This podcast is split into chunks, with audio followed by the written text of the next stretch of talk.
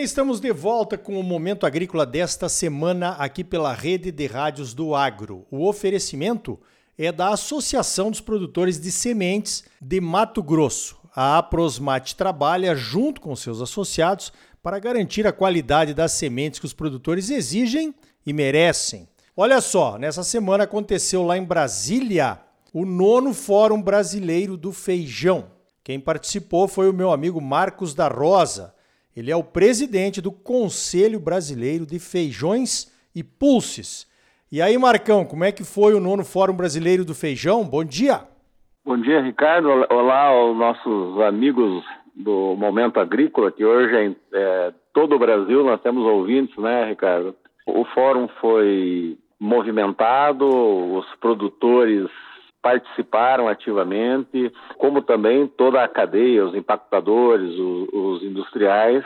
É um momento que a gente tem que construir alternativas para a produção agrícola, já que estamos passando por essas questões aí de preços achatados de soja e milho, todo mundo se batendo de um lado para o outro de quais é as alternativas que nós temos, principalmente no Centro-Oeste, de safrinha, né, Ricardo? O fórum foi bem elaborado, tocou em todas as questões da produção, da pesquisa, do marketing, para onde que nós temos que ir, qual é o trabalho que nós temos que realizar para disseminar a, a cultura do feijão na mesa do, do consumidor. Foi dois dias de, de, debate, fechou agora a tardinha com o Molhon falando sobre o clima na próxima safra e ficou aí, depois de toda a conversa, as ações futuras que temos que correr atrás delas, que são os gargalos da, da, da cadeia, né, Ricardo? Positivo. A gente tem muita oportunidade aí nessa cadeia, nessa produção de feijões e pulses, né? Outro dia eu estava vendo uma informação que o Marcelo Luders me mandou, um quadro mostrando que a participação do Brasil nas exportações dos feijões e pulses no mercado mundial, né? Desses feijões e pulses aí é pífia. Algumas vezes não chega nem a meio por cento. Então nós teríamos realmente grandes oportunidades aí. Se fala muito que talvez a abertura do mercado chinês, né?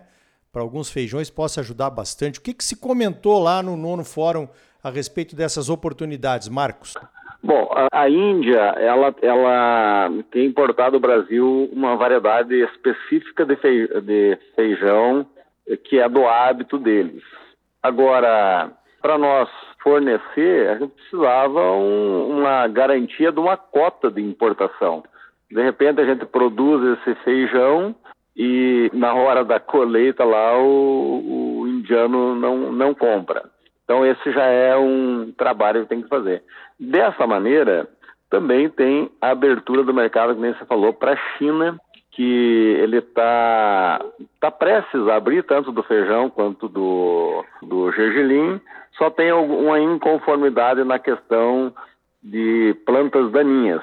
E isso está sendo resolvendo, se resolvendo com a China. Na verdade, eles eles querem colocar que na presença de qualquer erva daninha eles têm o direito de devolver a carga de volta para o exportador. Mas isso é um, é um, é um jogo de texto que está sendo corrigido e acredito que no primeiro momento vai ter.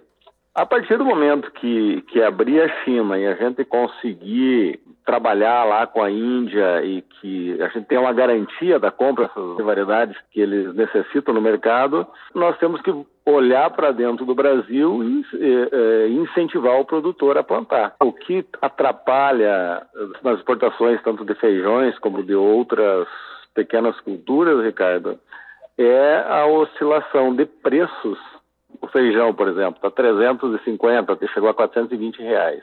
E quando você está colhendo, que é o que está acontecendo nesse momento, o feijão carioca está aí na faixa de, de, no Mato Grosso mesmo, na faixa de 180 e isso não remunera o, o custo de produção. As oportunidades, elas estão exatamente em se fazer um, um, um trabalho do plantio de diversas variedades que existem e também aumentar o consumo brasileiro para ter uma estabilidade, uma estabilidade de preços que permita a tomada de decisão do produtor na hora do plantio, seja em pivô ou seja na segunda safra. Perfeito. Aliás, essa questão aí dessa volatilidade dos preços, a gente já sofreu isso com outras culturas, o próprio milho, né?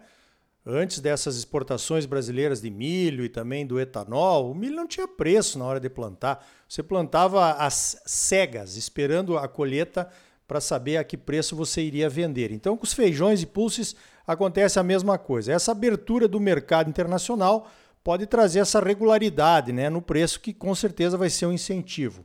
Agora tem outros gargalos também, né, Marcos? Por exemplo, a produção de semente fiscalizada e a remuneração da pesquisa de quem lança novas variedades. Como é que nós vamos resolver isso? É, o principal gargalo é a pesquisa. É, tanto faz uh, em feijão ou nos, pul nos pulsos, colheitas especiais, o próprio, o próprio gergelim. Nós não temos sementes, sementes suficientes para toda a área plantada.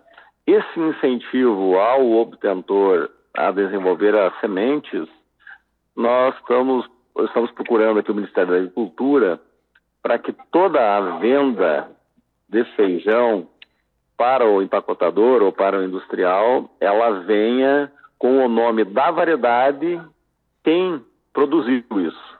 Como também uma reclassificação dos tipos de feijões. Né? Não tem feijão tipo 2 ou tipo 3 nas gôndolas, às vezes há uma grande mistura. A partir do momento que vai se qualificando o feijão tipo 1 realmente ser tipo 1, o, o, o valor agregado já passa a, a ser maior. Então, de, de, maneira geral, estavam aí os pesquisadores, o IAC tem, tem, tem várias variedades de, de feijões, tinha o pesquisador privado, que é aquele que realmente não recebe por, por, por invento dele, estavam, estavam aqui no fórum.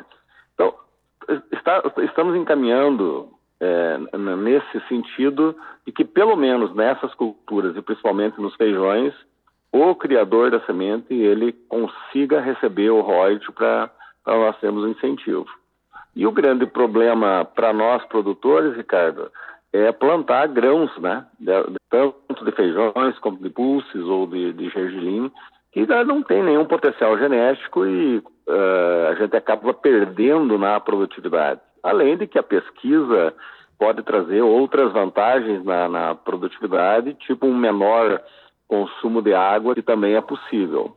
Então tem um caminho grande aí e, e, e nós, né, produtores, nós estamos precisando diversificar na propriedade tendo em vista aí dois anos bons de preços bons de preços de milho e de repente nessa safra aqui nós alguns de nós não nem o custo de produção estamos pagando colhendo 100, 110 ou 120 sacos de de milho por hectare. Não que não houve oportunidade para trás para se vender num preço me melhor, mas afinal de contas que quem não vendeu e que tem o milho disponível na mão hoje não paga esse custo de produção. Nós precisamos diversificar, ter outras espécies para ser plantada na, na segunda safra para nós também tentar preservar nossa renda. É isso mesmo, né? Hoje o feijão ele pode ser os pulses, pode ser uma alternativa, mas certamente não serão em grandes áreas e nem, digamos assim, com qualidade se nós não tivermos um sistema né, bem conhecido por todos, principalmente de remuneração das pesquisas, como você falou aí. Esse é um trabalho que a gente faz junto lá na CNA, né, na Comissão de Cereais, Fibras e Oleaginosas. Não existe em nenhum lugar do mundo né, uma cadeia desorganizada que tenha se sobressaído por muito tempo. Essa é a verdade e isso tem que chegar nos feijões e pulsos também. Para encerrar, Marcos da Rosa, uma curiosidade. O climatologista Luiz Carlos Molion, que tem lá sua forma peculiar e bastante assertiva de fazer previsões climáticas, né? embora muitos climatologistas tradicionais não concordem com ele. O que foi que ele falou aí sobre o clima da próxima safra no nono Fórum Brasileiro do Feijão, hein? Ele acredita uh, numa quase normalidade, talvez um atraso de, de plantio com poucas chuvas em em outubro, especialmente ali na, na, nossa, na nossa região leste. Depois, uma, uma normalidade para o desenvolvimento normal da, das culturas, né? seja soja ou algodão, e pode, a gente pode ter um, um, excesso de chuva prejudicando a nossa colheita em fevereiro. O atraso traz algum transtorno em função da safrinha, obviamente, mas o, o pior de tudo é uma colheita com muita chuva, né, Ricardo? Uh, olhando para trás, aí nós já passamos por um período da maneira que ele está visualizando para a próxima safra. É, essa preocupação de chuva na colheita é, todo ano tem, né? E não há quem não perca um pouco por conta disso, em função. É, a questão toda é assim que a gente adiantou muito no mês de, de fevereiro, nós mesmos, o Leste Mato Grosso, hoje colhemos no início de fevereiro também, né? E para trás nós tivemos anos, aqueles anos que tu fica sentado quando, quando a gente mesmo está colhendo, né, Ricardo? Que está lá operando a colheitadeira, você fica sentado olhando pelo vidro, assim, aquela soja ficando preta e a água batendo no vidro da colhedeira da frente, que dá um desespero total, né? Mas isso é possível e faz parte do nosso risco e a gente conhece bem que o clima funciona dessa maneira. Então não tem nada fora do, do normal aí segundo as previsões dele, das catástrofes que, que estão acontecendo. E para o mercado pode, é, pode haver de novo uma seca, na, principalmente na Argentina. Pode ser que a Argentina não consiga colher novamente a safra cheia. Barbaridade. Vamos registrar e esperar para ver o que acontece então. Eu conversei com o Marcos da Rosa, ele é o presidente do Conselho Brasileiro de Feijões e Pulses e participou do nono Fórum Brasileiro do Feijão e contou para nós aqui os principais pontos que foram debatidos por lá. Marcão, parabéns pelo trabalho e obrigado pela tua participação aqui no Momento Agrícola. Vamos em frente, um abraço a todos e obrigado aos nossos ouvintes, Ricardo. Eu sou do Sul, é só olhar para ver que eu sou do Sul. A minha terra tem um céu azul, é só olhar e ver. Então tá aí. Realmente temos muitas oportunidades com feijões e pulses no Brasil. No próximo bloco, vamos até o Mato Grosso do Sul, ver como é que está o plantio da soja e do milho por lá. E ainda hoje, a queda do marco temporal no STF. Uma decisão que traz uma insegurança inimaginável para todos os proprietários de imóveis do Brasil. A Associação dos Produtores de Sementes de Mato Grosso, a Aprosmate, trabalha junto com seus associados para garantir a qualidade das sementes que você exige e merece. Não saia daí. Voltamos já com mais momento agrícola para você. Nascido entre a poesia e o arado, a gente lida com o gado e cuida da plantação. A minha gente